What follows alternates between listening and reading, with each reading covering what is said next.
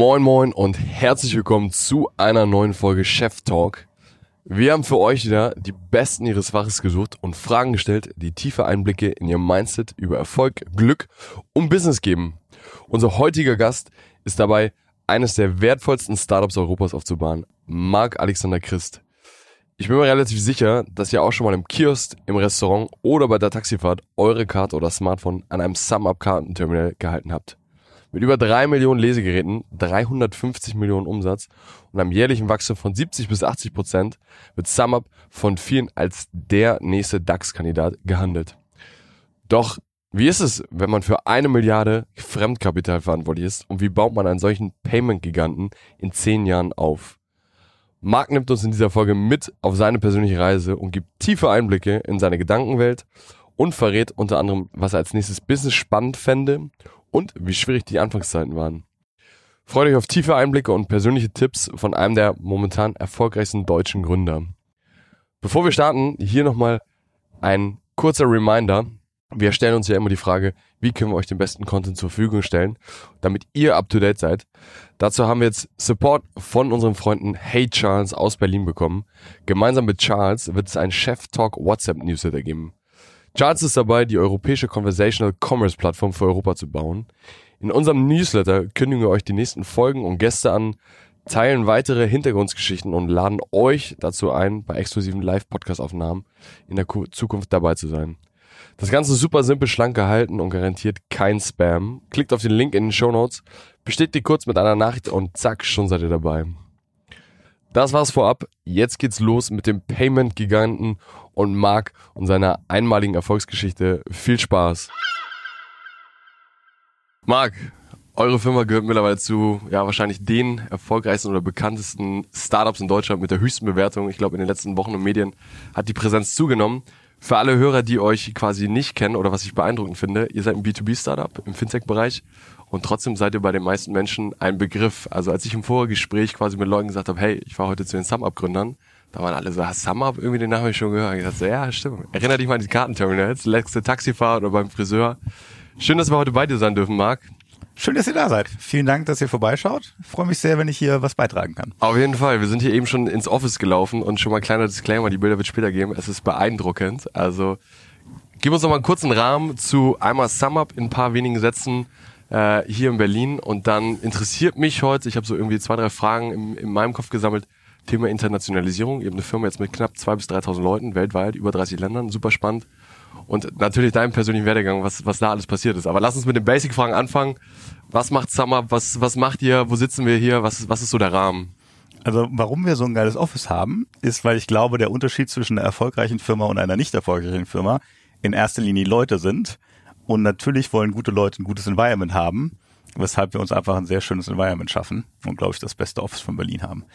Ähm, nur um das schon mal zu qualifizieren. Es ist nicht so, dass wir. das stimmt, das stimmt. Ich kann, dass ich wir kann eine, eine geile Dachterrasse brauchen, weil wir uns so selber dran freuen. Ähm, was macht SumUp? Wir helfen kleinen Händlern praktisch ähm, im Internet oder im Wettbewerb zu stehen mit großen Firmen und geben denen praktisch die Tools, um da zu bestehen. Wir kommen aus der Kartenzahlungsseite, wie du gerade schon gesagt hast. SumUp äh, kennt man vielleicht den Namen. Wenn du den Namen nicht kennst, sagst du weißer viereckiger Kartenleser. Und da hast du schon gute Chancen, ähm, dass da ein Wiedererwertung, Wiedererkennungswert gibt. Und wir kamen praktisch aus der Idee, dem kleinen Händler zu helfen, über das gesamte Ökosystem, was du so brauchst als kleiner Händler, haben dann schnell festgestellt, dass es ein ziemlich dickes Brett ist, um das zu lösen und haben dann uns auf Payment äh, fokussiert als den größten gemeinsamen Nennern über alle Händlergruppen, weil das praktisch nicht nur Restaurants oder Retailer oder Taxifahrer sind, sondern praktisch durch alle, jeder, jeder Händler, der was verkaufen möchte, braucht praktisch Zahlungen. Und das ist schon ein Riesenproblem gewesen für kleine Händler, als wir angefangen haben, weil es einfach von der Struktur her super teuer ist. Das heißt, du hast praktisch Payments als so Luxusprodukt gehabt für kleine Händler, deswegen haben kleine Händler keine Zahlung akzeptiert. Ich glaube, wir haben jetzt nach zehn Jahren einen ganz guten Schritt gemacht, äh, auch in Deutschland, einem sehr cashfreudigen Land, ähm, läuft das äh, eigentlich ganz gut ähm, und bauen jetzt in den letzten drei, vier Jahren praktisch die Value Proposition mehr aus, um zu sagen, wir haben jetzt zwei Millionen Händler-Relationships, beziehungsweise eigentlich dreieinhalb Millionen ähm, Annual Live-Händler-Relationships, wo wir denen praktisch mehr Probleme lösen können. Das heißt, wir machen eine iPad-Kasse, einen Online-Store, Invoicing, Accounting, aber auch Finanzprodukte wie einen, eine Mastercard mit einem äh, mit einer IBAN mit einem Account dran, den es dir praktisch erlaubt, dein ganzes Business mit SumUp zu zu ähm, zu managen und wir wollen dahin kommen, dass du nicht sagst, ich brauche SumUp als Kartenakzeptanz äh, Lösung, sondern ich mache ein neues Geschäft auf, ich brauche auf jeden Fall SumUp mhm. für alles, was ich da so brauche. Jetzt hast du gesagt, du seit zehn Jahren, das ist ja schon schon wirklich lange. Was ist deine Rolle gerade ganz genau? Wie, wie groß ist euer Team? Vielleicht hast du so ein paar, paar Kennzahlen. Die Leute hängen sich da irgendwie ganz gerne auch dran auf, dass man so ein paar Größenordnungen bekommt. Ihr habt eine große Finanzierungsrunde gemacht. Zehn Jahre ist jetzt nicht so lange, weil wir uns, also wir wachsen stark. Wir sind jetzt, also inzwischen sind wir noch bei 70 Prozent Wachstum, sind aber gefühlt immer eher noch so bei, wir verdoppeln uns jedes Jahr. Also nur in der Größe wird's halt immer schwieriger. Wir sind jetzt irgendwie Klar. bei fast einer halben Milliarde äh, Umsatz im Jahr. Ähm, das ist halt einfach, das mhm. setzt du nicht einfach nochmal so schnell drauf äh, jedes Jahr. Wir sind, äh, wir haben 3000 Summerper rund um die Welt in 34 Ländern. Das ist ganz Europa, also 34 Länder versorgen wir praktisch Händler in ganz Europa, Brasilien, Chile, Kolumbien, USA ähm, und launchen eigentlich zwei, drei neue Länder jedes Jahr und haben irgendwie 20 Standorte quer durch die Welt, wo Summerpers sitzen. Jetzt Finanzierungsrunde ist immer ein großes Thema wir haben ehrlicherweise sehr, sehr lange keine Finanzierungsrunden gemacht. Die Presse freut sich ja immer so an so Equity-Runden. Und wir haben es, glaube ich, das letzte Mal 2015 oder 16 Equity irgendwann richtig geraced und finanzieren uns in erster Linie über äh, äh, Darlehen, also praktisch über Debt und haben jetzt eine Milliarde Debt praktisch aufgenommen. Ähm, Was ja untypisch ist quasi. Also ist ja, ist ja, ist ein, ein, ein, ein, ein anderer Weg, als viele andere Fintechs ihn auch irgendwie wählen.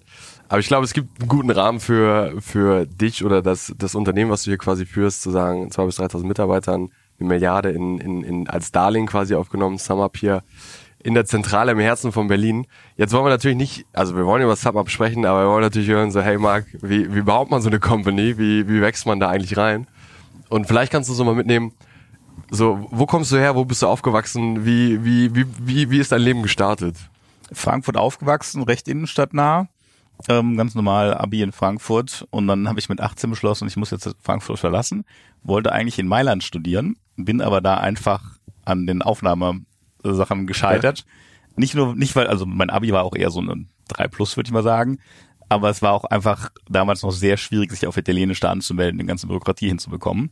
Weshalb ich dann in Maastricht landete, weil da konntest du mal mit deinem Perso hingehen und dich einen Tag später anmelden. Und so habe ich dann in Maastricht angefangen zu studieren. Dein Bachelor war das dann? Bachelor, also ich bin älter als du denkst. Ja. Das gab es damals noch nicht so, dieses Bachelor. Was man hat das man Diplom hat damals so, quasi? Man hat dieses Diplom und ich schenke den Master noch dazu gemacht. weil es praktisch in dieser Bachelor-Master-Umstellung war. Ja. Jetzt ist Maastricht, ich würde mal sagen, gehört auch schon, schon zu den Top-Unis so in Europa. Also ist auf jeden Fall schon eine gute Adresse. War das für dich damals ein Thema? War das eine bewusste Entscheidung oder wie bist du dazu gekommen? Ich glaube, wir waren der zweite oder dritte Studiengang, der Englisch war damals. Mhm, also es okay. war noch, ich würde sagen, wir, das ist schon eine sehr gute Uni, aber der Ruf äh, wurde auch eher in den letzten 20 Jahren gebaut. Durch Alumnis wie, wie dir jetzt. Äh. okay, das heißt, äh, dann bist du ein Studium gestartet, Mittelabitur nach Maastricht, weil da irgendwie die Hürden relativ niedrig waren. Weil, weil du, ich wollte halt unbedingt ins Ausland gehen. Und das war so von Frankfurt aus, ins 300 Kilometer, das war das nächste Ausland, was es so gab. Hm. Ja gut, das ist nicht ganz so weit, aber es ist das Ausland. Mailand wäre auch nicht so weit von Frankfurt gewesen. Das stimmt. Okay, und dann hast du gesagt, BWL war dein Studium oder Business? Mhm. Weil du gesagt hast, ich möchte in die große Businesswelt. Nee, weil ich nicht genau wusste, was ich machen wollte. Und BWL, äh, also Business, International Business klang so, dass es ziemlich generell und dann kannst du dir später noch überlegen, was du machen möchtest. Und dann durch Studium gerockt, da bist du auf einmal zum, zum Einserschüler geworden oder wie, wie war der Weg? Auch da, auch da würde ich sagen, eher ähm, war eher der olympische Gedanke immer dabei gewesen. Ja, vier Gewinne. Also jedes Jahr, nee, nee, schon, schon eher so eine drei, solide drei, drei plus, manchmal auch eine zwei minus dabei.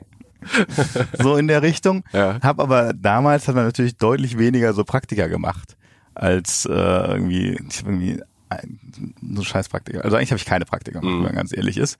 Und bin dann komplett über Zufall zu meinem ersten richtigen Praktikum nach dem Studium gekommen, was eigentlich mit der Ansage anfing, da gibt's einen Job in New York, die zahlen auch ganz gut und es hat irgendwas mit Finanzen zu tun.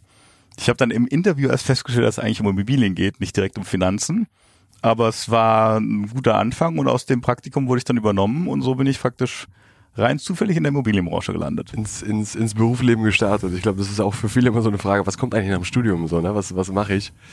jetzt ein bisschen Retro-perspektivisch. Ähm, würdest du heute, würdest du denselben Studiengang nochmal nehmen? Würdest du wieder genauso studieren? Oder würdest du sagen, nee, wahrscheinlich nicht? Ich glaube, ich würde schon genauso studieren, weil du lernst, also du hast das Gefühl, dass du eigentlich nichts lernst im Business, aber du hast schon so ein gewisses Grundgedankengut, was ganz gut ist fürs Leben. Was halt bei mir relativ speziell war, ich habe 2002 mein Studium abgeschlossen. Damals war ja die Dotcom-Bubble gerade geplatzt und daraufhin gab es das weder an der Uni noch so im Umfeld. Also ich habe so ein paar entfernte Freunde, die ins dieses Berliner Ökosystem gestolpert sind, aber das war recht klein. Deswegen hast du bei uns in der Uni, bist entweder Banker geworden oder Berater oder bist halt irgendwie in die Industrie gegangen, aber das war eigentlich auch nicht so, so das Wahre. Und deswegen bin ich dem Karriereweg so gefolgt. Ich glaube, heutzutage ist das eine andere Sache. Da sehe ich äh, schon als äh, dieses selber gründen oder zumindest mal in diesem Startup-Ökosystem unterwegs zu sein, ist auf jeden Fall ein sehr wertvoller dritter Weg, den ich auf jeden Fall anschlagen, einschlagen würde heutzutage. Also würdest du quasi, ja, okay, schon nach dem Studium direkt quasi erste Gründung oder vielleicht also, noch beim Startup arbeiten?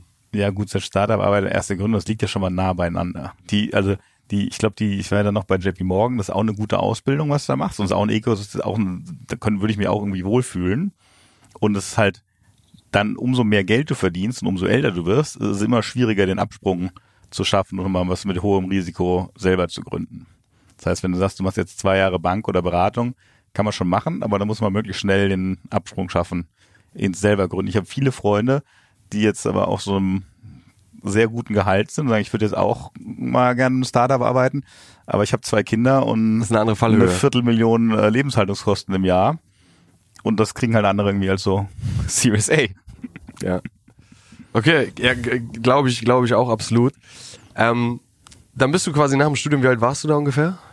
23. Mit 23 nach New York. Hm. Ist auf jeden Fall eine gute Lifestyle-Entscheidung. Es macht Ja? auf jeden Fall, Hat Spaß äh, gemacht. War, war auf jeden Fall, ja. Wie lange warst du drüben dann? Fünf, vier, fünf Jahre. Okay. Und ich habe da schon mal kurz studiert gehabt und dann Praktikum und dann drei, vier Jahre gearbeitet, ja. Dann hast du gesagt, JP Morgan war, war eine der Adressen da drüben. Nee, das JP Morgan hat mich dann abgeworben nach Europa. Ah, okay. Aus, aus New York weg. Ich hatte dann das Gefühl, man muss irgendwann mal erwachsen werden. Dieses äh, Partyleben, wo eigentlich in jedem Club auf der Gästeliste steht. Mit 23. Und so. also, ja, das war, da war ich ja dann schon eher so um 28, 29. ja, gut. Nach so fünf Jahren feiern, äh, dachte ich, man muss mal erwachsen werden und bin dann, äh, bin dann praktisch dem Ruf von JP Morgan nach, äh, nach erst London und dann Frankfurt ge gefolgt. Okay, das heißt, jetzt sind wir ungefähr bei dir Anfang 30, Ja, Ende 20. Ende 20 auf die 30 jetzt zu. Du zurück nach Europa zu, zu JP Morgan. Was war dein Ziel hier? Was war dein, deine Mission, dein Auftrag? Ich dachte, man muss mal erwachsen werden. Also Ja. ist JP Morgan eine ganz gute Adresse. Leider haben wir ungefähr 120 Stunden die Woche gearbeitet. Okay. Also wir hatten Sonntag mittags um 14 Uhr noch so ein Teammeeting, drei Stunden.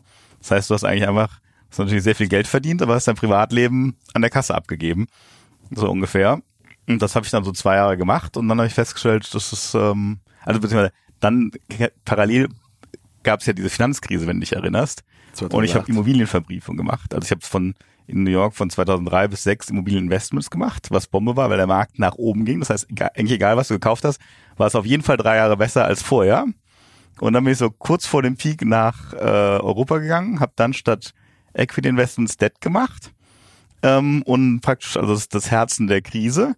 Und dann gab es einfach die Jobbeschreibung nicht mehr nach zwei Jahren. Also wir haben irgendwie das erste Jahr haben wir wirklich probiert, weil das JP Morgan das neu aufgebaut hatte, praktisch wie so ein Startup probiert uns in diesen Markt reinzudrücken, einigermaßen erfolgreich. Dann gab es so einen Peak, dann haben wir so eine Woche, ein Jahr noch probiert irgendwie zu überleben.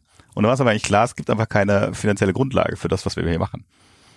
Und dann habe ich äh, lustig gekündigt und hab, war dann so, da war ich dann so 30, ähm, hatte eigentlich ganz gute Ersparnisse, aber keinen weiteren Plan, was man so im Leben macht. Dann habe ich gedacht, machst mal ein bisschen Urlaub. Habe ich noch ein bisschen Urlaub gemacht. Was hast du gemacht? Du hast gesagt, ich bereise jetzt um die Welt oder? Ich bin so um die Welt gereist. Äh, dann bin ich nochmal, ich bin zwei, drei Monate nach New York zurückgegangen, um viele Freunde zu treffen. Hatte mal so einen Schauspielkurs gemacht, weil die natürlich alle tagsüber gearbeitet haben. Mir langweilig war, dachte ich, was machst du jetzt? Dann gesagt, machst du was Sinnvolles, machst einen Rhetorikkurs. Habe ich gesagt, gut, das ist aber auch langweilig. Machst Schauspiel ist so ähnlich. Das war ähm, recht unterhaltsam. Dann war ich, keine Ahnung, mal drei Monate in Südamerika, ein halbes Jahr in Asien. Hm. War das eine prägende Zeit für dich so im Nachhinein? Hast du gesagt, also du hast ja nach der Schule wahrscheinlich kein Auslandsjahr gemacht im Sinne von. Da habe ich auch schon mal ein Jahr Okay. äh, nichts gemacht. ja, ja, ja gut. Also aber dann ein halbes Jahr. Da war ich immer na, drei Monate in Indien, einen Monat in Marokko und sowas. Aber ich, ich, also ich finde es ja spannend zu sagen, so, hey, ich bin 30 jetzt irgendwie gerade aus einem guten Job raus, aber ich nehme jetzt mal ganz bewusst die Zeit. Was hast du gesagt? Zwei Jahre? Eineinhalb, fast zwei. Anderthalb, Fast zwei Jahre quasi Ja gut, da gab die Opportunity-Kosten war relativ niedrig, weil du war, ich war ja in erster Linie in der Finanzbranche zu Hause. Und da kriegst du ja ungefähr die Hälfte deines Geldes im Bonus. Die ganze Branche raucht ab. Das heißt, du kriegst auch keinen Bonus. Bist in so einem Umfeld, wo ein Riesendruck ist, weil alle irgendwie über, ums Überleben kämpfen. Und kriegst aber nichts dafür. Also das macht einfach, es ist jetzt nicht so, dass du da viel verpasst hast, wenn du zwei Jahre in dem Markt nicht gearbeitet hast. Und warst du entspannt zu der Zeit oder war, hast du irgendwann schon gedacht, so, okay, das geht jetzt hier schon irgendwie ein bisschen an, an meine Existenz oder wo ist so ein bisschen meine Daseinsberechtigung, weil, wenn man sich das anschaut? 30, relativ Single, immer noch ein gut, äh, gute Ersparnisse. Da hatte ich jetzt nicht so Riesensorgen um mein, Okay. um mein Dasein. Also irgendwann geht ja die Branche auch wieder weiter. Ja. Oder man, also es ist jetzt nicht so, dass man überhaupt keinen Job gefunden hat, aber es gab nicht diese. Du hast dir die Zeit auch genommen, so. Also ich glaube, das ist, das ist ja irgendwie das Entscheidende, ne? Ja. Zu sagen, kein Druck und ich schaue mir jetzt die Dinge an. Und wusstest du an dem Punkt schon, dass du sagst, okay, jetzt gehe ich in die Startup-Szene, jetzt, Null. jetzt mache ich ein eigenes? Ich bin ähm, ein sehr guter Freund von mir, hat, äh, mit dem ich vorher auch schon mal einen Monat in Thailand unterwegs war, der hat mich irgendwann angerufen, hat gesagt, komm mal nach Berlin, da ist so ein Startup, die sind auch schon live, hat mir zwei Webseiten geschickt, die komplett gleich aussahen, wo ich schon einen Unterschied nicht gerafft habe. Das eine war City Deals, das andere war Groupon. Und dann wollte ich eigentlich nochmal in Urlaub fahren, dachte aber jetzt fährst schon wieder in Urlaub, es wird ein bisschen langweilig, lass mal nach Berlin gehen, gucken, was da so geht. Und dann habe ich den Olli kennengelernt, der mich so in der. Woche nach äh, Woche nach äh, Groupon Launch ähm, praktisch äh, zu Groupon mitgenommen hat. Das war wahrscheinlich auch eine wilde Zeit. Das war, also das war vor allem, du kommst so aus dieser, aus eher so einer etwas mehr Corporate Banking Hintergrund. Dann habe ich noch irgendwie vorher angerufen und gefragt, ob ich zwei Stunden vorher mich mal in so einen Meetingraum setzen könnte, weil ich irgendwie früher da war. Da hat äh, die Dame am Telefon mich ganz ungläubig angeguckt und du kamst so hier in die, in die Schönhauser, wo die Schreibtische so über den Tisch standen. und ich dachte so, wo bin ich denn hier gelandet? Und zwar war wirklich eine sehr interessante, also ich habe die ersten Wochen, habe ich mich irgendwie gefragt, was, was wir denn hier machen? Weil da waren irgendwie, es waren, keine Ahnung, 30 Leute und zwar waren später 60 Leute. Dann hatte man das Gefühl, dass da überhaupt keiner irgendwie einen richtigen Plan hatte, wo es hingeht. Also wir haben natürlich, also es gab schon ein paar smarte Leute, das ist dann schon alles dann so in Form gefallen, aber es war alles auch schon so ein bisschen zufällig. Okay, okay. Und wie lange hast du Groupon dann gemacht? Gar nicht so lange, so ein halbes Jahr oder sowas. Aber halt praktisch die, so der, der, ähm, wie heißt es hier, der Philipp Magin war schon da und der Ronny ähm, Lange. Und dann kam so der Daniel Glasner, kam so ein, sechs Wochen nach mir und Sebastian Schröppe, äh, der, der Thorsten Schröppe und Sebastian äh, Schmidt kamen dann irgendwie so zwei, drei Monate nachher. Und die haben das dann auch zwei, drei Jahre weitergemacht. Aber ich glaube, die Learnings, die ich in den ersten sechs Monaten mitgenommen habe, zwischen den Learnings der ersten zwei, drei Jahre, das hat's dann, glaube ich, also das ist auch eine anstrengende Erfahrung, glaube ich. Die sind natürlich alle deutlich wohlhabender daraus gegangen als ich. Gut. Aber wa- wa- was, also was, wa- was waren, was waren die größten Erkenntnisse für dich von sagen, von, ey, ich komme hier irgendwie Investmentbanking quasi 120 Stunden Woche zu Startup, wo die Tische noch nicht mal aufgebaut sind, wo die mich, also was, wie würdest du so ein bisschen den Kulturschock beschreiben im Sinne von Learnings? Also wo siehst du den Vorteil in dieser, in dieser Corporate-Welt? Und für Leute, die jetzt vielleicht, vielleicht auch Hörer, die sagen, ich sitze jetzt auch gerade irgendwo im Investmentbanking, ich gehe jetzt nochmal ins Startup. Ähm, was kann man da mitnehmen? Was sagst du, was? Die, das ist einfach, das macht viel mehr Spaß. Es ist viel mehr Energie, es passiert viel mehr. Es sind einfach viel schnellere Learnings. Also gerade wenn du so, keine Ahnung, wie als ich gegangen sind, waren wir in Berlin 600 Leute von äh, 30 und glaube ich in Europa mehrere tausend. Also mit Ähm, Learnings meinst du auch, wie mache ich Sales, wie stelle ich Leute Ja, an, wir wie, hatten wie so baue ein ich eine da war dann auf? die Frage, äh, wie können wir noch schneller wachsen? Lass den Leuten noch Starbucks-Gutscheine schenken. Und dann war natürlich eine gute, aber ich, also ich habe hab da erstmal verstanden, wie Customer Acquisition funktioniert und warum man Geld ausgibt, um neue Kunden zu gewinnen. Und dann hieß nach dem Meeting, habe ich dann mal gefragt, wo kommen denn diese Gutscheine her? Und ist ja, mh, Marc, ich glaube, das ist dein Job. Okay. weil ich ganz viele Vertriebler hatte und dann habe ich so Vertriebler losgeschickt, habe jedem so 1000 Mark Bahn, äh, 1000 Euro Bar Bar in die Hand 1000 gegeben und gesagt, ja. geh mal los und kauf jetzt Gutscheine. Und Ja. dann haben wir halt mit aller Kraft Gutscheine gekauft. Starbucks hat es relativ schnell gemerkt und hat dann untersagt, Gutscheine über 500 Euro oder sowas zu verkaufen, weshalb du das dann nur noch kleinteiliger machen konntest. Ja, gut, okay. Und äh, so bist du dann quasi in dieser Startup-Welt gelandet, in So dieser bin ich schnell wachsenden. Genau, dann habe ich gedacht, äh, Internet ist eine äh, Bombensache. Das läuft ja hervorragend. Da gibt's aber ein Riesenwachstum. Alles, was .com ist, wird auf jeden Fall hervorragend laufen. Ja. So habe ich dann eine kleine Modegalerie äh, gegründet. Wurde auch von Holzbrink finanziert. Ich glaube, ich, weil ich einer der ersten war, die aus, ähm, die praktisch aus Groupon rauskamen. Ähm, das lief dann nicht so gut. Was war die Idee da? so klein, kleinen Modedesignern eine Plattform zu geben, wo sie sich online darstellen können, verkaufen können. Diese ganzen, das wenn du so durch Berlin oder Hamburg läufst, Quasi Marketplace, so, so ein bisschen wie Etsy eigentlich. Oder Depop. ja, aber auf so einem höheren Niveau, eher so Mhm. Prä- Prä-à-Porter, äh, Boutiquen. Genau, so Boutiquen. Du hast aber halt dann eine Plattform, die keiner kennt und so einen Designer, der keiner kennt und so ein Ding, was 300 Euro kostet. Was auch alle gut, die Designer fanden es super, die Endkunden fanden es super, die Presse fand es super. Nur das mit diesem Kaufen, das, Das fanden sie nicht so super. das hat irgendwie nicht so gut funktioniert. Mhm. Also da nochmal die Frage, ist ja auch mal die Frage, also wie bist du auf die Idee gekommen, so Groupon raus? War es für dich dann irgendwie Shortlist, alles klar, das klingt jetzt irgendwie plausibel, kurzer Businessplan? Nee, ich habe da eher auch das Leben auf mich zukommen lassen. Also ich habe mir so ein bisschen umgeguckt und überlegt, was ich als nächstes mache. Und dann habe ich, da hat ein Freund von mir, Max, hat diese Idee und dann habe ich ihn halt so ein bisschen unterstützt. Und dann hatten wir auf einmal eine Finanzierung von äh, Holzbring und dann muss viel man das irgendwie ernst nehmen. Also eigentlich war es eine halbe Million, aber wir haben den Milestone Milestone für die zweite Hälfte gar nicht erst erreicht. Also Viertelmillion. Okay, spannend, aber hattet ihr quasi eine, eine Finanzierung, die an Milestones, also es ist ja heutzutage jetzt, machen auch nicht viele, dass sie sagen, wenn du Milestone 1 schaffst, dann kriegst du erste Tranche, wenn du den zweiten schaffst, dann kriegst du die zweite Tranche. Mhm. Okay, halbe Million, nicht ganz erreicht. Das ging wie lange?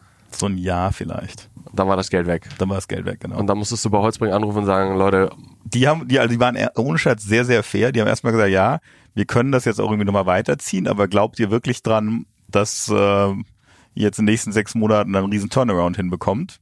Und dann haben wir ein sehr langes Wochenende da uns da die Karten gelegt und kamen dann zum Schluss, dass das einfach nicht, äh, wenn man auf dem toten Pferd sitzt, sollte man das nicht weiterreiten. Und haben dann sehr freundschaftlich äh, hast du das als Das- Scheitern empfunden? Ja, na gut, also es war ziemlich offensichtlich, dass du gerade 20 Angestellte hattest, die du jetzt nicht mehr hast und das Büro machen musst. Das ist schon scheitern. Aber ich glaube, es war durchaus ein wertvoller, also es ist nicht so, dass wir das falsch gemacht haben. Wir haben es schon irgendwie probiert, äh, den Markt irgendwie zu erobern. Es war einfach kein guter Markt. Und wir waren, glaube ich, auch recht, äh, recht äh, unbedarft. Also der Rainer von Holzbrink äh, freut sich immer, dass er den Max und mir ein MBA äh, finanzieren dürfte. Weil wir da auch schon viel gelernt haben. Ja, okay. Verstehe ich. Okay, das, das heißt, äh, erstes, erstes Mal scheitern, du bist jetzt ungefähr so 32 wahrscheinlich Mhm. auf der, auf der Zeitachse. Ähm, erste Company mit einer halben Million gegen die Wand gefahren. Viertelmillion. Viertelmillion? Haben Ja, okay, so eine halbe Million, eine Viertel. Ähm, dann kam Sum Up, glaube ich, oder?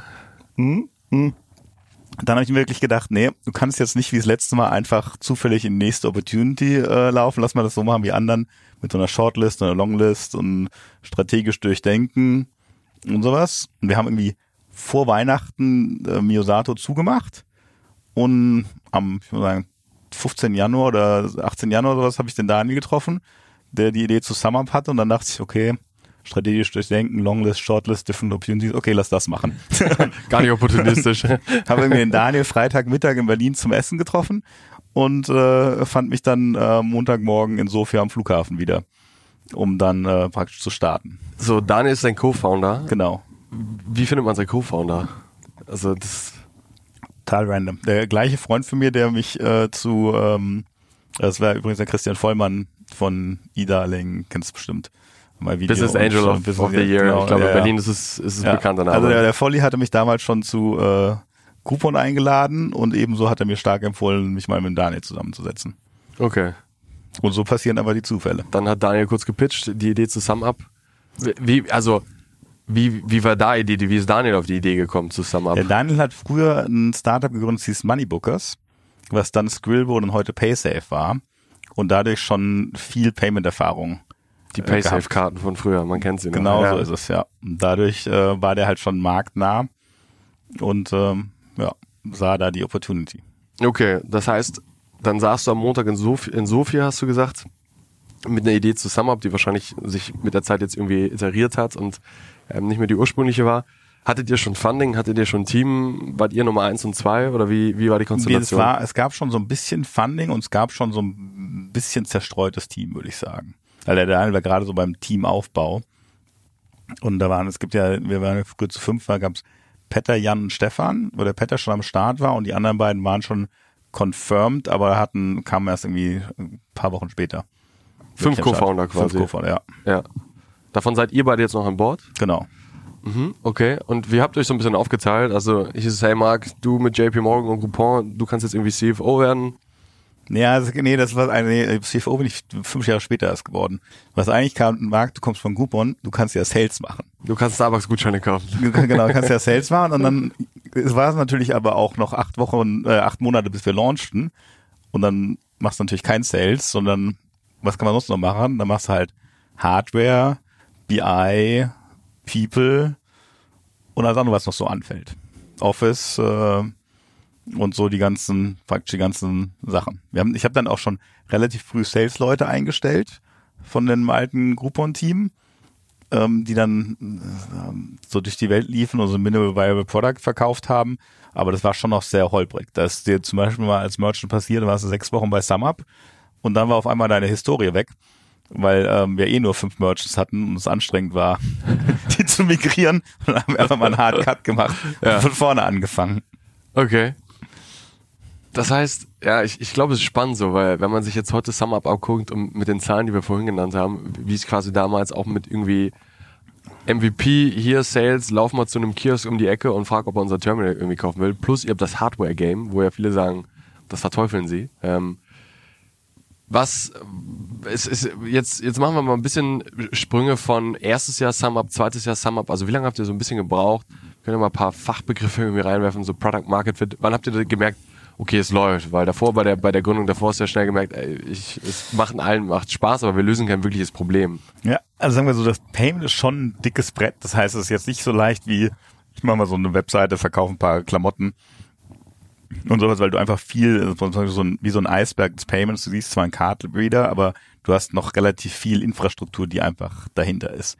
Weil es viele heute vergessen, wenn ich, also als Hamburger kennst du wahrscheinlich, wir hatten ja die erste Generation dieses Kartenleser, war diese schwarze Box, die du über die Kopfhörerklinke in das iPad gesteckt hast. Mhm. Das hat lustigerweise keine Visa-Karten akzeptiert.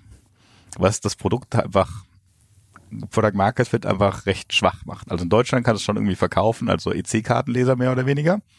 Ähm, aber in anderen Ländern, wo du dann in England die, jede zweite Karte als eine Visa-Karte machst, da gibt es keinen wirklichen Product Market Fit. Das heißt, wir haben fast zwei Jahre gebraucht, bis wir den ersten Chip-and-Pin-Kartenleser auf den Markt gebracht haben, den weißen viereckigen, ähm, wo man dann Pin PIN-Zahlungen akzeptieren konnte, der dann auch praktisch Visa unterstützt hat. Mhm. Zwei Jahre ist so, das, das dauert wahrscheinlich ein bisschen.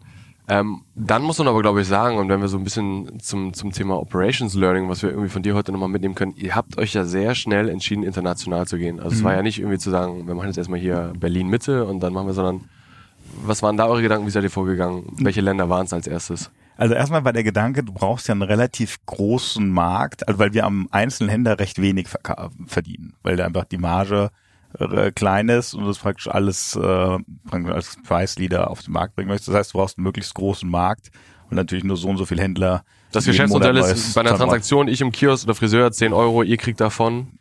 ein Prozent, zwei Prozent, also wir, der Händler zahlt zwei, wir kriegen davon eins. Also das heißt, du bist im unteren Cent-Bereich irgendwie so Genau so unterwegs. ja. Okay, und ihr habt gesagt, wir brauchen eine große Masse. Genau, wir brauchen eine große Masse und das Problem ist halt einfach ein globales Problem. Und ich glaube auch, dass wenn du so eine Firma neu baust, wenn umso schneller du so ein internationales Mindset hast, kriegst du es leichter hin. Also wenn dir irgendwie ein, keine Ahnung, hier unsere Nachbarn mit Immobilien Scout, die haben irgendwie zwölf Jahre Deutschland gemacht und haben dann mal Österreich probiert dran zu hängen.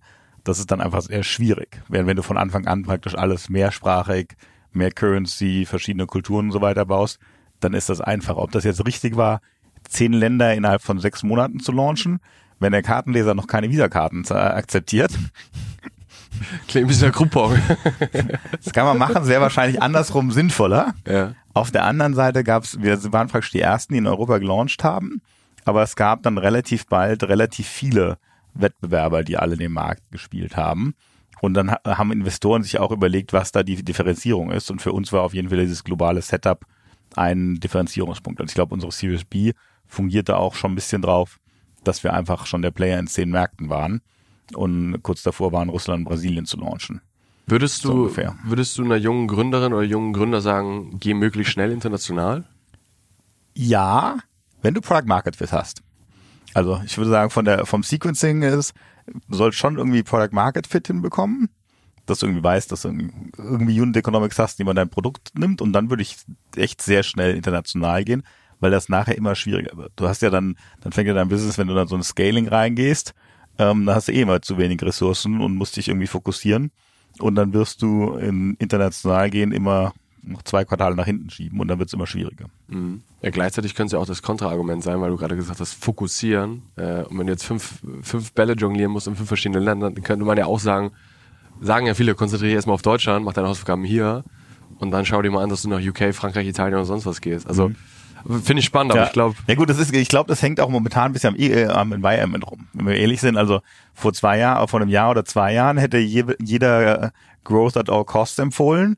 Und jetzt äh, ist eher so Value Investing und gute Unit Economics und ein klarer Path to Break Even. Ich glaube aber trotzdem, selbst so ein bisschen international ist immer mehr wert. Also selbst wenn du nur 10% aus Italien und Frankreich holst, die Opportunity, die da dran hängt und die du dann auch praktisch nachher noch Investoren verkaufen kannst, ist immer deutlich mehr wert. Storytelling ist nachher noch ein Punkt, den, den, den ich mir auch mit deinen Schauspielkünsten quasi, die du noch aus New York hast. Ich bin ein ziemlich schlechter Schauspieler. Hui, bin ich ein schlechter Schauspieler. Aber okay, spannend. So zwei Jahre Product Market Fit. Ähm, jetzt besprecht ihr und sagt, alles klar, wir launchen jetzt relativ schnell in verschiedenen Märkten. Unser Produkt funktioniert noch gar nicht richtig, aber let's do it. Jetzt sind wir auf der Zeitachse. Ich würde mal sagen, du bist jetzt Mitte 30 ungefähr. Mhm. Team ist gewachsen. Ihr habt Series B. Wie hoch war die? Zwölf, also wir haben irgendwie 10 in der Series A und 12, 13 oder was in der Series B. Okay, habt ihr zu dem Zeitpunkt Aber das war beides 2012, 13. Also das ist eigentlich, Da gab's noch keine eigentlich großen- wir, wir haben praktisch 2000 August 2012 gelauncht. Äh, da hatten wir die Series A gerade schon mit 10 Millionen geraced. Haben dann die 10 Länder aufgemacht vor Weihnachten, alles 2012. Haben dann 2000, Anfang 2013 die Series B gemacht und haben dann festgestellt, dass wir eigentlich keinen Product Market Fit haben. Und haben dann äh, noch bis Mitte 14 oder sowas ähm, am Produkt rumgeschraubt. Mhm. Das heißt, bis zu dem Zeitpunkt habt ihr dann so in Summe so um die 20 Millionen, ein Mhm. bisschen drüber, ähm, schon auf dem Bankkonto gehabt und Investiert wieder, gehabt. Genau, und erfolgreich wieder ausgegeben.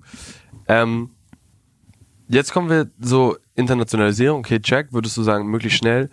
Die spannende Frage, die ich immer finde und die, glaube ich, alle Gründerinnen umtreibt, aber auch Leute, die sagen, ich möchte in einem Startup arbeiten. Wie, wie findest du gute Menschen? Also wie bewertest du Menschen und also ne, wie erkennst du, wie erkennst du Talente? Du selber warst kein guter Schüler, also war okay. Du sagst selber, meine zwei Minus in der Uni war mal gut. Das heißt, du warst jetzt irgendwie kein, kein Highflyer auf dem Papier.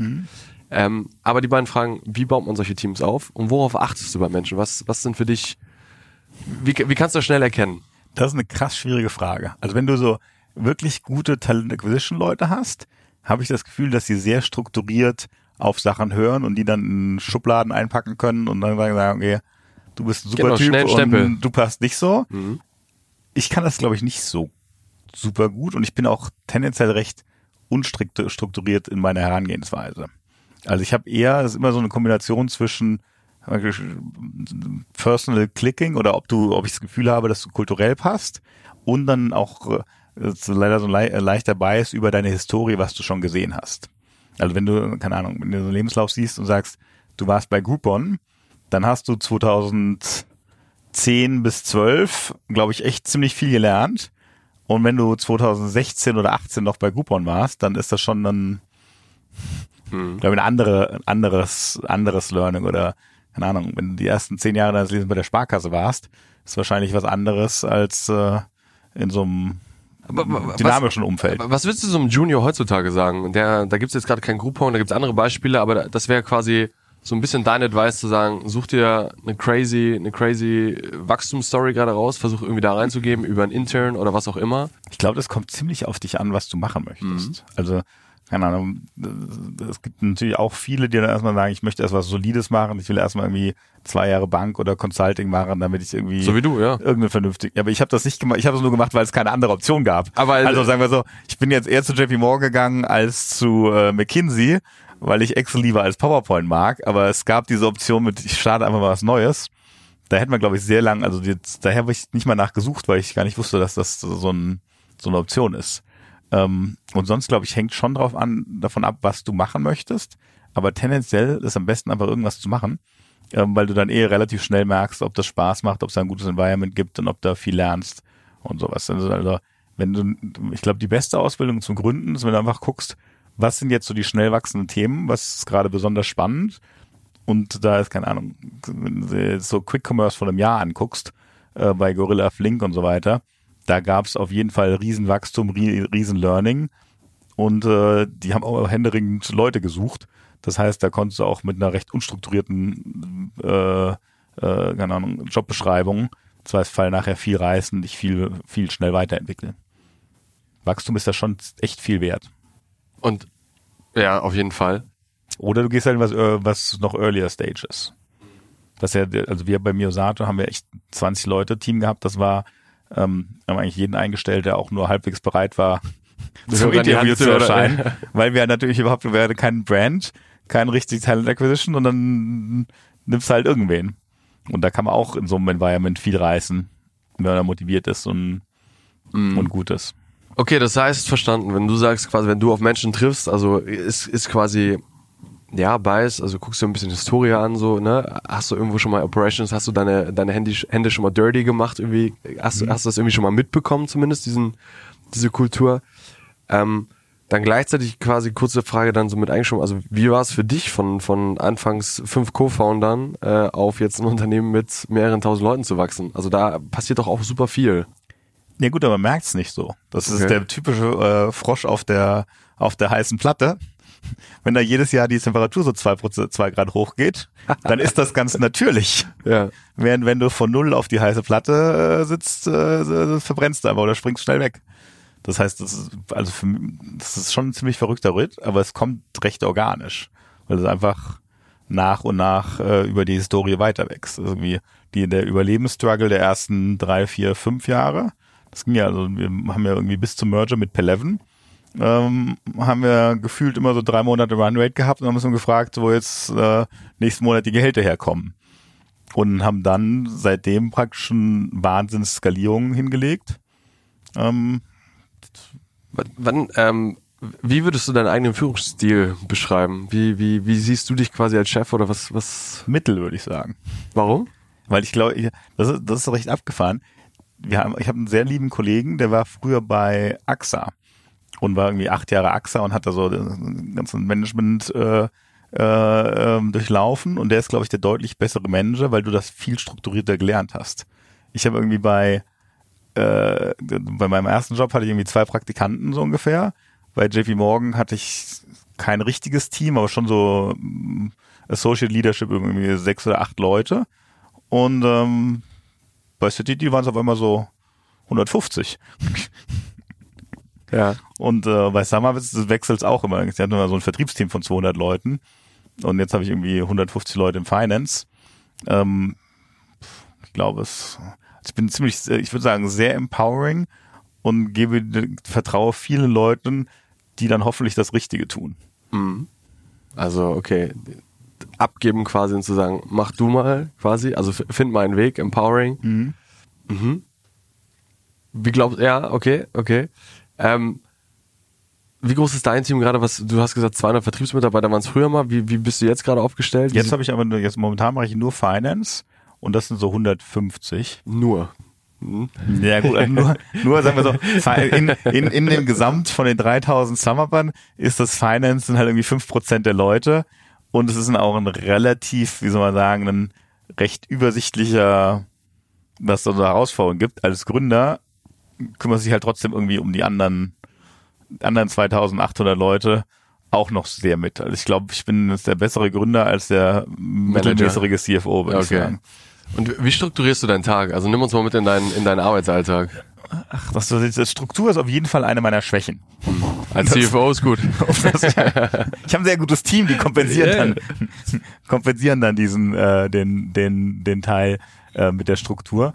Ähm, ich probiere möglichst wenig Recurring Meetings zu haben, aber wir haben trotzdem irgendwie, wir haben einmal so als, als globales Core irgendwie mit den 18 Leuten, die, acht bis zehn Leuten, die die Firma führen, ich würde mal sagen, zwei oder dreimal die Woche so ein zwei Stunden, ja, insgesamt vielleicht vier Stunden die Woche insgesamt über drei Termine geteilt. Und dann haben wir es gleich nochmal für das Finance Core nochmal vier Stunden. Da sind praktisch nochmal acht Stunden mehr oder weniger. Ein Arbeitstag äh, quasi. Ein Arbeitstag ist weg damit. Und dann kommt es halt, es liegt auch schon immer sehr themenbezogen an, was man so gerade macht.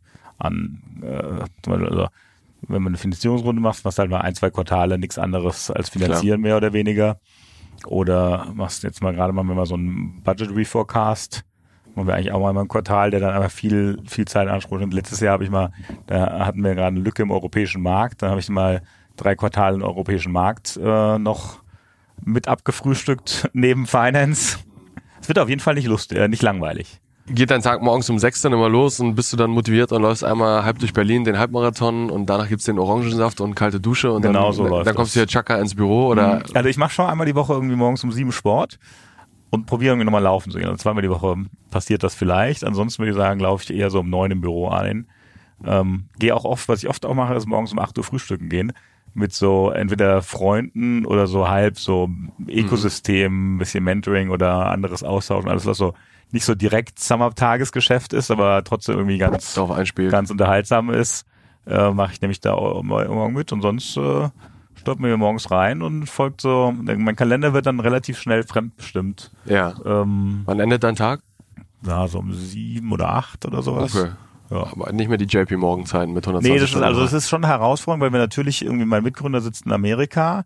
Wir haben einen Haufen Leute in Brasilien, Chile und auch noch, keine Ahnung, 300 Leute in Amerika. Und die haben halt schon irgendwie immer so Timezonen verschoben. Scalen ja halt einfach mal so Calls um halb zehn, wo ich dann immer antworte, aber ist jetzt wirklich dringend, wenn die Welt stirbt oder, oder nicht? Deswegen, ich probiere die schon irgendwie alle vor sieben zu machen. Ähm, bist, bist, bist du da, ist, es, ist das noch so ein Mythos? Was hältst du von diesem Hustle-Mythos? Also viele arbeiten, viel durchziehen. Es kommt bei mir an. Also sagen wir so, wenn ich jetzt irgendwie, keine Ahnung, 60 Stunden die Woche arbeite, kommt mir jetzt gar nicht so viel, oder 50, 60 Stunden die Woche arbeite, kommt mir nicht so viel vor gegenüber dem Doppelten bei JP Morgan. Aber es, meine, wenn du meine Freundin fragst, ist das schon ein bisschen viel, würde ich sagen. Aber man sollte schon auch drüber nachdenken, dass das hier ein Marathon ist und kein Sprint und du dich nicht jede Woche komplett verausgaben kannst, weil da einfach langfristig dann nicht viel, viel geschafft wird. Also ich probiere schon immer mal irgendwie ein langes Wochenende zu machen, eine Woche frei zu machen. Okay, achtest da, also achtest da quasi auch ein bisschen Self-Care. Ja, ich habe also man immer, ich, also ich, ich, manchmal habe ich auch mal so einen halben Tag, den ich einmal so durchs Büro laufe und ein bisschen chille, mich mit Leuten austausche. Kreativ sein. In der Küche zwei Bier trinke und sowas. Das äh, probiere ich schon immer einzulegen und dann, also was der eigentliche Trick ist, du musst irgendwie in drei Wochen von jetzt deinen Kalender einmal komplett freischaufeln. Weil nächste Woche ist eh alles schon dringend und gescheduled und so.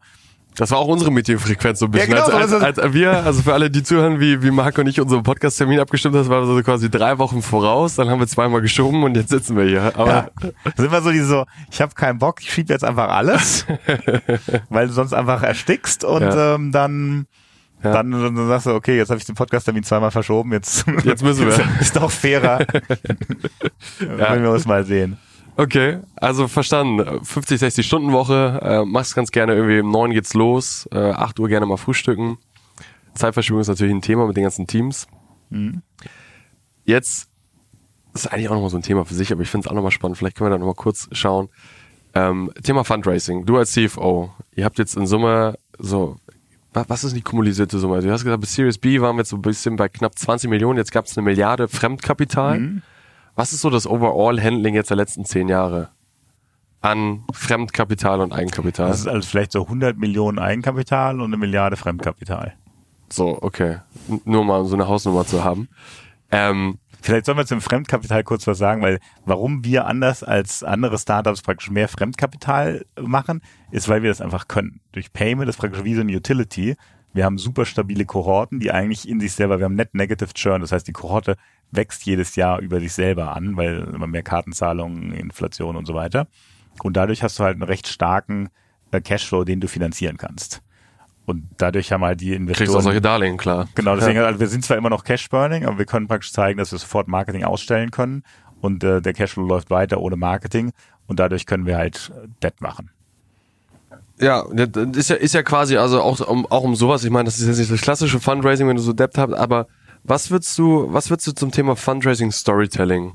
Ähm, was, was sind so deine, deine Key Learnings? Also da gibt's ja auch verschiedene, verschiedene Epochen quasi, Stadien. Seed Stage ist ja irgendwie nochmal was ganz anderes. Mhm. Aber vielleicht hast du da nochmal so ein paar, paar Quick Takeaways, wo du sagst, da achtest du vielleicht auch drauf, vielleicht machst du auch selber Angel Investments, vielleicht mhm. kann man da nochmal ein bisschen gucken. Also sagen wir so, ich glaube, es ist schon auf jeden Fall Vision und praktisch Strategie, wie man an den Markt rangeht. Das ist natürlich immer die Frage, wie groß ist der Markt, wo ich mir bei, immer denke, bei mir immer denke, warum fragt man sich, wie groß der Markt für Kartenzahler mit kleinen Händlern ist? ja offensichtlich unendlich. Und dann ist natürlich Traction, Unit Economics, Wachstum, äh, sind dann die Sachen, die schon abgefragt werden. Also bei unserer Größe ist das schon sehr KPI-driven.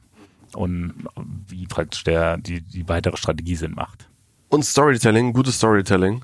Und gutes Storytelling, wobei das ist nicht, wenn wir bei uns gucken die Leute, die Storytelling ist eine schöne Sache, wenn du sagst, okay, wir haben jetzt, äh, wir kommen aus den Payments, wir machen jetzt äh, Karte und äh, Software drauf, aber da wird dann so, kommt schon in der zweiten Frage, okay, lass mal die Zahlen, die Zahlen davon sehen. Schöne ähm, Geschichte, aber kannst du, also kannst schön, schöne Geschichten erzählen, aber da sind wir schon an so einer, an, in so einer Größenordnung, wo du schon eher zeigen musst, als, ja, auf jeden Fall. als Storytelling machen Klar, musst. klar.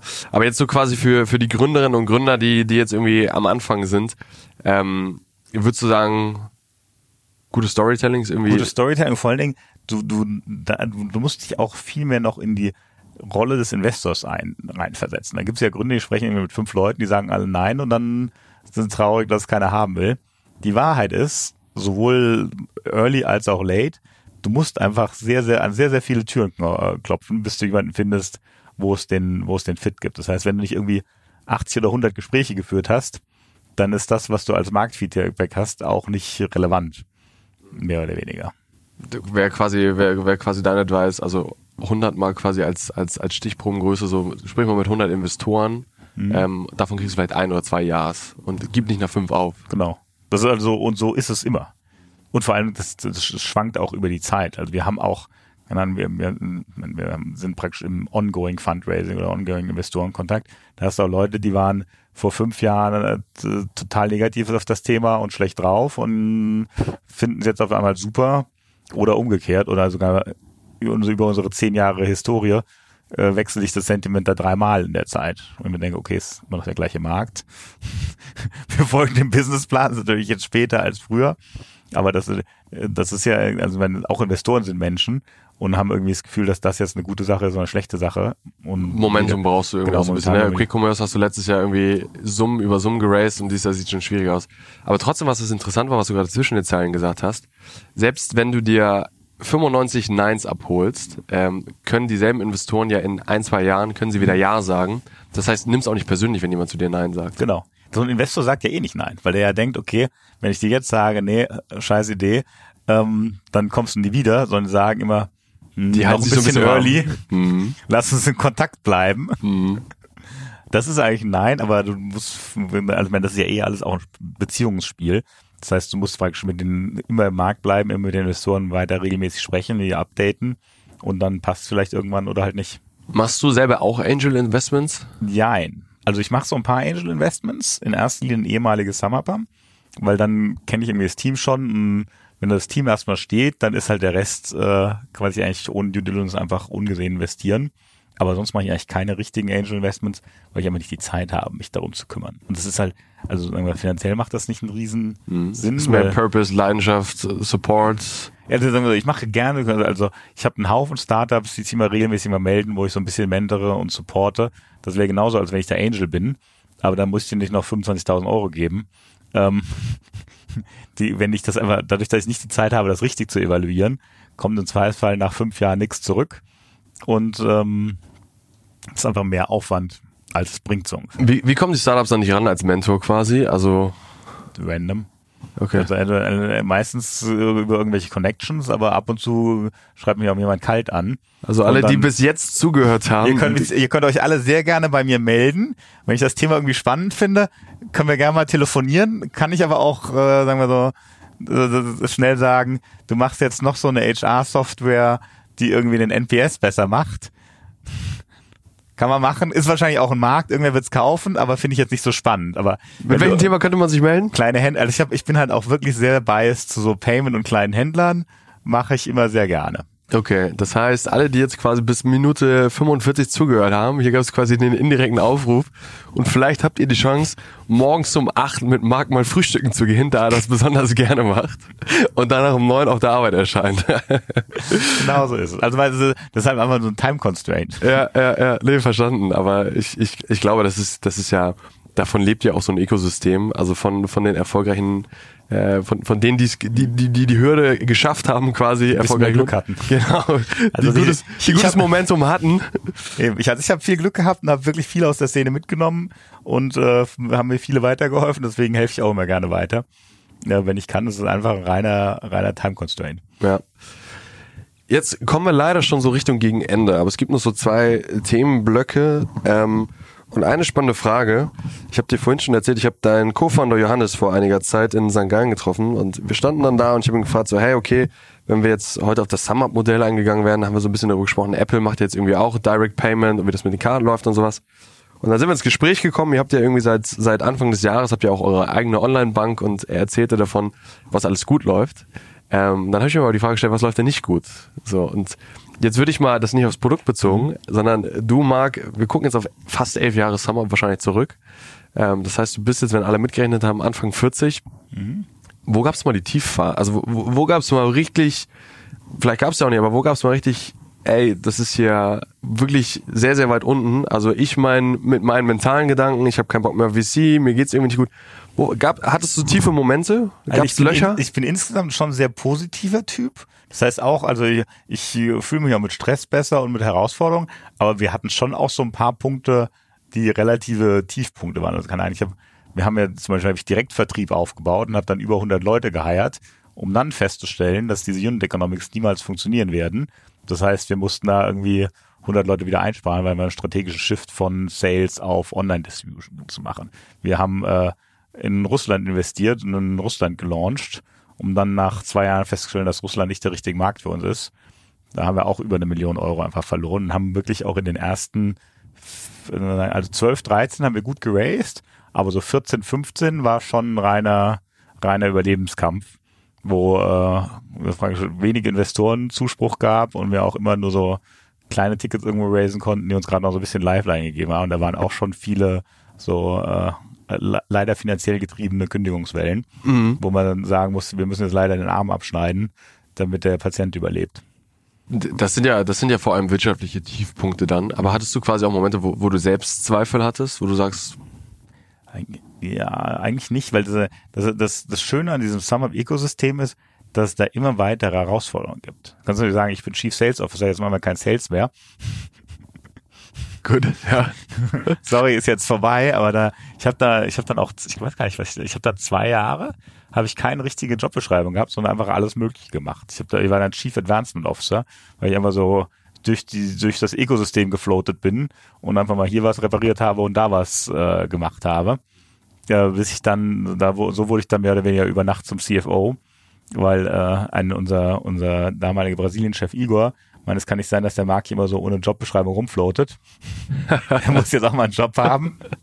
Ich glaube, der soll jetzt CFO werden. Äh, okay, und dann bist du CFO geworden. Dann bin ich CFO geworden. Okay, spannend.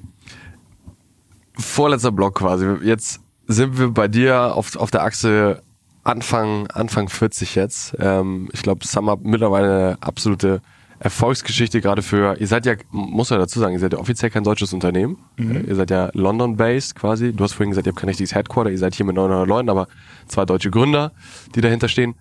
Ähm, was siehst du in Zukunft auf uns zukommen? Also was, was sind Themenfelder, wo du sagen würdest, das lohnt es sich anzugucken? Im Sinne von unternehmerisch, wenn, wenn Leute da irgendwie, sei es irgendwie eine Karriere hinlegen wollen oder sagen selber was zu gründen. Also gibt es da ein, zwei Themen, wo du sagst, hm, ist ein spannendes Thema gerade, schaut euch das mal an, hat nicht jeder auf dem Radar? Das, also es ist sehr schwierig, weil ich habe da mit meinem Mitgründer darüber gesprochen. Payment ist einfach ein sehr, sehr guter Markt. Weil einfach du Recurring Revenues hast, gute Margen, ähm, wenig mittleren Wettbewerb, würde ich sagen. Das heißt, wenn du einmal so in diesem Payment-Markt drin warst, da sieht halt jedes andere Geschäftsmodell echt mittelmäßig aus. Wenn du so SaaS dir anguckst, das ja eigentlich ähnlich ist von den Cashflows, da hast du halt 20, 30 Prozent Churn im Jahr. Das hast du im Payment nicht. Dadurch ist aber halt so eine Payment-Kohorte gegenüber so einer SaaS-Kohorte ähm, ein, ein schwieriges Segment. Aber ich würde mich auch fragen, wo ich, wo ich, was ich jetzt machen würde, wenn ich nicht Sum Up machen würde. Ich glaube, Education ist noch echt spannend. Education? Mhm. Also ich würde zum Beispiel so eine, ich habe keine Kinder, deswegen ist es so ein bisschen ein abstraktes ähm, Thema, aber ich glaube, mit so einer Kindergartenkette kannst du einfach unglaublich viel Wert schaffen. Du kannst es auf jeden Fall besser und professioneller machen, als das sonst ein Kindergarten macht und kannst das halt irgendwie auch groß durch Europa ausrollen und hast dann praktisch so ein Feeder in diese Education äh, Sache drauf, wo du dann auf den Kindergarten noch eine Schule und auf die Schule dann eine Uni drauf aufbauen kannst und wo es glaube ich einfach viel viel Wert zu, zu schaffen gibt, wenn du überlegst, wie also wie Education heute noch so passiert mit 30 Kindern vor so einem Lehrer vom Overhead-Projektor. Vom 19. Ähm, Jahrhundert noch so, ja. Da glaube ich, kann man viel ins 21. Jahrhundert bringen, was ja. das angeht. Krypto ist natürlich auch super spannend, aber da bist du halt schon ein bisschen Glücksritter.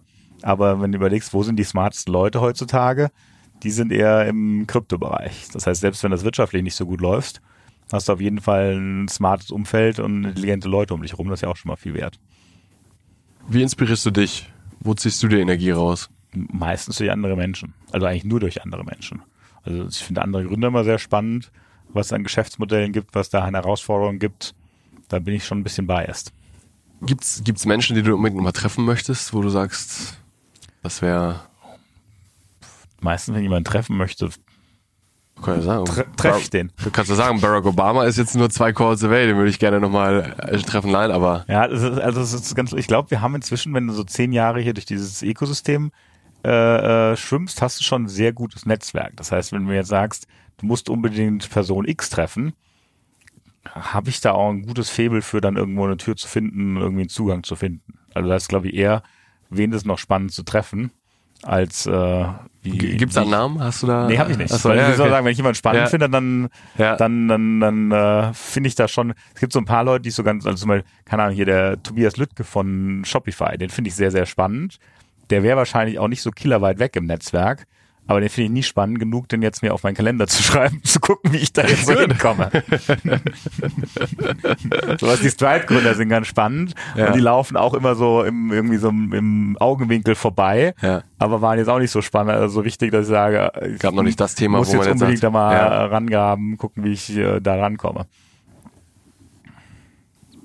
Was was bedeutet für dich Erfolg? Ihr habt jetzt eine erfolgreiche Firma auf dem Papier. Ähm, aber was ist für dich persönlicher Erfolg? Ja, nicht nur auf dem Papier, die ist auch so ganz gut. Ja, auch so, ja, aber also, so. ich finde, ich also, wenn du so Sum-Up siehst, finde ich es halt super gut, dass ich hier ein schönes Environment schaffen kann, wo irgendwie 3000 Leute sich wohlfühlen, wachsen, irgendwie eine Karriere finden und ein Ökosystem finden. Das ist für mich ist einfach nur Erfolg, dass du zufrieden durchs Leben gehst und irgendwie einen positiven Outblick hast auf das und dass dir das, was du machst, Spaß macht. Das ist äh, also ist mehr wert, als ob du nachher mehr Gehalt auf dem Konto hast oder weniger. Mhm. Ja, weil, weil du kennst ja genauso diese beiden Rollen, ne, zu sagen, in, in, im Investmentbanking gibst du quasi dein, dein Schlüssel vorne ab am, am Tresen, kriegst dafür natürlich das Gehalt, aber hast ansonsten nichts davon. Deshalb auch die Frage so, was bedeutet Geld für dich? Ja, das ist das Problem, da wurde ich schon relativ früh in meiner Jugend äh, ziemlich versaut, ähm, weil ich da, also ich habe in New York gut verdient, ich habe bei JP Morgan gut verdient und dadurch war halt das immer war, war ausreichend vorhanden, dass man sich da nicht genug äh, Gedanken machen muss. Also nicht, dass ich ein unglaubliches Leben im Luxus hatte. Aber die Existenzgrundlage war quasi gesichert. Genau, die Existenzgrundlage ist gesichert und es reicht, um Spaß zu haben. Mhm. Ist das für dich, eine, also ist das für dich ein Treiber, jetzt auch noch eine Arbeit zu sagen, ich möchte den Unternehmenswert steigern, damit steigere ich mein persönliches Vermögen? Also ist, sind, sind das Treiber für dich? Nee, ehrlicherweise nicht. Also sagen wir so, es ist auch, wenn, wenn das eh insgesamt ganz gut läuft, dann muss man das jetzt nicht weiter antreiben. Ähm, aber das ist, glaube ich, nicht der Driver, um das, äh, das zu machen. Ich mache, also ich mache auf jeden Fall noch, sagen wir, lange, mindestens vier, fünf Jahre weiter, einfach weil es Spaß macht und die, sagen wir, die, die Erfahrung und was wir schaffen, macht einfach riesengroßen Spaß. Und ich wüsste nicht, was ich sonst machen sollte, was mir mehr Spaß machen sollte als das. Ja, vielleicht eine Kindergartenkette hochziehen. Vielleicht, da, wobei, da weiß ich ja nicht, ob ich dann, also wenn ich das fünf Jahre mache, dann bin ich ja eher so Ende 40, Anfang 50. Ob du dann, ob noch, du dann noch die Energie hast, um sowas von vorne anzufangen, ähm, weiß ich jetzt nicht genau. Ja. Ich glaube, da wird sich dann eher, eher so die, die Investorenrolle ähm, anbieten als zweiter, zweiter Bildungsweg, ja. zweiter Karriereweg. Jetzt Marc, jetzt sind wir ja quasi schon am, am, am Status Quo ange, angekommen.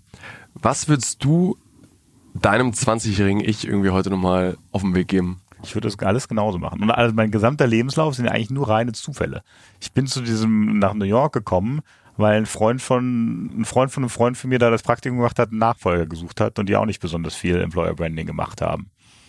Dann bin ich zufällig zu JP Morgan gegangen, weil da ein anderer Freund war und äh, die im Händering gesucht haben, es neu aufzubauen. Und sowohl Groupon als auch SumUp sind reine reine Zufälle, würde ich sagen. Aber dann ist ja schon so ein bisschen das Learning daraus, oder wo man dann sagen kann, also man kann ja fragen, glaubt man an Zu also glaubt man an Zufälle, glaubt man ans, an Schicksal oder was auch immer, aber du befeuerst ja, also die Sachen, die du gerade aufgezählt hast, sind ja durch Begegnungen mit Menschen passiert, die dich irgendwie kannten. Also es ist ja irgendwie vielleicht dein, dein Number One Advice zu sagen, also build your network, also sei unter Menschen. Dadurch ergeben sich Zufälle. Das ist einfach Glück. Ja, aber, aber, du musst, also Glück ist ja so viel. Ja, du musst aber ne? Ja sagen. Also weißt du, ich, äh, das, ich, das ist auch die Schwierigkeit, wenn du jetzt redest über, über Mentoren von jungen Startups. Ich sage einfach sehr selten Nein. Mein Default ist eigentlich zu Ja zu sagen. Und dadurch machst du halt, ist die Schwelle, um neue Sachen auszuprobieren, relativ niedrig. Wenn du erstmal sagst, ja, warum nicht? Und bei mir ist momentan die einzige Grund, warum nicht, ist, ich habe leider nicht so viel Zeit. Ja. Kennst du, kennst du den Ja-Sager, den Film? Ja, hervorragender Film. Ja, ist einer auch meiner, meiner Lieblingsfilme. Ich glaube, ich habe den mal gesehen, da war ich noch relativ jung. Ich habe gesagt, ich es genauso wie Jim Carrey jetzt. Ich habe es eine Woche lang gemacht, ich habe zu einem Jahr gesagt. Und ich war überrascht, wie viele Zufälle dadurch wirklich entstanden sind, was du vorher nie gemacht hättest. Ich mache das mein ganzes Leben schon so. Ja, aber cool. Also das ist Nein sagen ist wirklich keine meiner besonders guten Qualitäten. oh Marc, wir sind leider, leider schon gegen Ende. Es gibt gleich noch eine abschließende Frage, aber ähm, ich glaube, für alle, die jetzt irgendwie zugehört haben, Würdest du noch einen Appell aussprechen? Also was? Ein Appell? Ja, an die junge Generation. Macht, macht was, was euch Spaß macht. Lasst euch, also lasst euch nicht in irgendwie einen, einen Job oder einen, keine Ahnung, ein Wertesystem oder sowas drängen, was nicht das ist, was ihr machen wollt. Wenn du irgendwo in einer Firma arbeitest, wo die Kultur nicht gut ist oder wo du nicht gefördert wirst oder wo du unzufrieden bist, dann äh, gehst halt zur nächsten. Als ich äh, angefangen habe zu arbeiten, war auf jeden Fall die Power Balance zwischen äh, Angestellten und äh, Arbeitgeber anders, so dass ich irgendwie Freunde hatte, die 100 Lebensläufe verschickt haben, bis da mal einer Ja gesagt hat. Ich, wie gesagt, war damals sehr ehrgeizig und habe mir zufällig das Praktikum gefunden. Ähm, und heutzutage ist das komplett anders, wo du praktisch als äh, Angestellter machen kannst, was du möchtest. Oder also was finden solltest, wo du, wo du irgendwie gewürde, gewertschätzt wirst und, und gefördert wirst. Ja, also ich, ich, ich, ich glaube, man kann hier nochmal einbringen, äh, also wer bei SumUp sucht, die Marc hat schon gesagt, hier gibt es viele offene Stellen. Also wenn ihr, wenn ihr sagt, ihr wollt für, für ein cooles Unternehmen arbeiten. Nein, aber ähm, vielen Dank, dass du uns mit auf deine Reise genommen hast. Also ich meine jetzt Anfang Mitte 40. Ähm, ich glaube, du hast schon sehr, sehr viel gesehen und es war irgendwie sehr inspirierend zu hören. Also mein Takeaway wäre so ein bisschen zu sagen, diese Leichtigkeit und dieser, dieser Grundoptimist, der du scheinst zu sein, äh, dadurch durchzugehen ähm, zu vielen Dingen Ja zu sagen und sich nicht klein zu denken, auch zu sagen, so, okay, fuck it, ey, dann machen wir jetzt fünf Länder am Anfang oder vier oder was auch immer. Ähm, das kann schon irgendwie funktionieren. Und sei es denn, dass wir 1000 Euro an jeden Vertriebsmitarbeiter geben und jetzt irgendwie Starbucks. Also dieses Hands-on, äh, gleichzeitig aber auch langfristig zu denken. Also was, was gibt's irgendwie für Market Opportunities? Ich glaube, das, das, das habe ich jetzt mitgenommen äh, aus diesem Gespräch. Hat großen Spaß gemacht. Und die letzte Frage, womit wir diesen Podcast immer abschließen, ist, welche drei Gäste würdest du uns empfehlen, mit denen wir noch sprechen sollten, die dich in irgendeiner Form inspiriert haben oder wo du glaubst, die könnten ja einen, einen inhaltlichen Beitrag äh, dazu beitragen, dass, dass einfach viele junge Menschen gute neue Perspektiven sammeln, tanken? Mhm. Ähm, ja, gut, dass du mir die Frage schon mal vor 45 Minuten gestellt hast. da habe ich ja kurz noch Zeit gehabt, drüber nachzudenken, weil ich mich gar nicht auf den Rest des Podcasts konzentrieren musste. Ähm, Wer, also wer mir momentan sehr viel Freude macht, ist der Klaus Hommels, weil der uns schon praktisch seit zehn Jahren hier mit Summer begleitet und auch echt immer gute Provokationen und Ideen und Strategien hat und sowas. Also den würde ich auf jeden Fall dafür empfehlen. Dann war ich ja sehr überrascht, dass du als Hamburger den André Bajorat nicht kennst, den bunten Hund der Fintech-Szene. Der ist auch auf jeden Fall ein sehr unterhaltsamer Gesprächspartner. Den kann ich euch auch nur wärmstens ans Herzen legen. Und um dann auch die nächste Generation nicht zu, ver zu vergessen, weil ich ja schon auch gerade so junge Gründer ganz spannend finde, die dann aber äh, von Podcast-Hosts nicht immer so gewertschätzt werden, die weil noch nicht so lange dabei sind, äh, gibt es ein junges Startup, die wollen den besseren VC machen, so AI gesteuert. Zum Beispiel zu sagen, ich nehme den Bias raus, damit hier nicht nur die das Oldschool. Das WHU-Netzwerk quasi jetzt nur. Boys, genau, wollte ich jetzt nicht, ich wollte WHU nicht erwähnen, aber dass die sich praktisch immer, weil du als Investor halt doch irgendwie Leute investierst, die dir näher sind und das wollen die praktisch durch Daten und AI alles rausnehmen, dass die Eva von Morpheus. Die Spannend. kann ich auch wärmstens empfehlen, die jetzt praktisch so den VC neu denkt und wie kann ich Talente datenbasiert äh, identifizieren Spannendes und Thema. so bessere Investments machen. Sehr gut. Dann, dann freuen wir uns. Vielen Dank für deine Vorschläge. Vielen Dank für deine Zeit, Marc. Es hat großen Spaß gemacht. Sehr gerne, vielen Dank. Ich hoffe, es hat Spaß gemacht. Ich freue mich übrigens auch über Feedback zu dem Podcast, was ich, ich erzähle wirklich alles sehr gerne, was die, was die Hörer gerne hören möchten. Ähm, könnt ihr mir gerne bei LinkedIn schreiben oder sowas. Genau, ihr Ähm, habt es ja schon freue gehört. ich mich sehr. Schreibt, schreibt Marc bei LinkedIn und dann vielleicht gibt's sogar Schreiben das jetzt nicht dazwischen. alle tausend bei LinkedIn, weil dann ist es ein bisschen schwierig wieder mit der Zeit. Sehr gut, alles klar. Danke dir, Marc. Vielen Dank dir. Das war schon die knappe Stunde. Schnell ging es mit Marc. Es war ein unheimlich sympathisches, offenes und ähm, ja, erkenntnisreiches Gespräch für mich. Ich hoffe, euch ging es auch so. Ihr könnt was mitnehmen. Auch hier wieder spannend. Nutzt vielleicht den Appell, connectet euch mit, auf LinkedIn mit Marc. Wer weiß, vielleicht sitzt ihr mit ihm morgens um 8 auch beim Frühstück in Berlin und quatscht über neue Ideen und wie man vielleicht die nächste Kita-Kette in Europa aufbauen kann. Also vielen Dank für eure Zeit. Wir freuen uns, wenn wir uns in zwei Wochen wieder hören. Macht's gut. Ciao, ciao.